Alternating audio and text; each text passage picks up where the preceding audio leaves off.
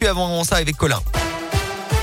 Bonjour Alexis, bonjour à tous. Et à la une de l'actualité ce matin, la consécration pour les Auvergnats Guillaume Cizeron et Gabriela Papadakis au JO d'hiver de Pékin. Ils ont décroché tôt ce matin la médaille d'or en danse sur glace et leur tout premier sacre olympique. Après quatre titres mondiaux, cinq titres européens, ils ont même battu leur propre record du monde pour décrocher cette onzième médaille pour le camp tricolore, la troisième en or. Après les deux sacres de Quentin Fillon-Maillet en biathlon, le dernier c'était hier lors de la poursuite.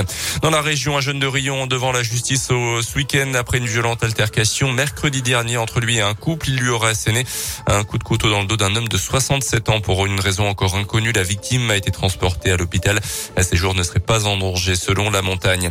La dernière semaine du procès Le Landais aux assises de l'Isère, l'accusé a reconnu vendredi soir l'intégralité des faits qui lui sont reprochés, notamment d'avoir tué volontairement Maëlys, âgée de 8 ans, c'était en août 2017 en Isère, et de l'avoir enlevé également lors de cette fête de mariage. Le rapport des experts psychologues est attendu aujourd'hui avant le verdict de ce procès attendu vendredi prochain.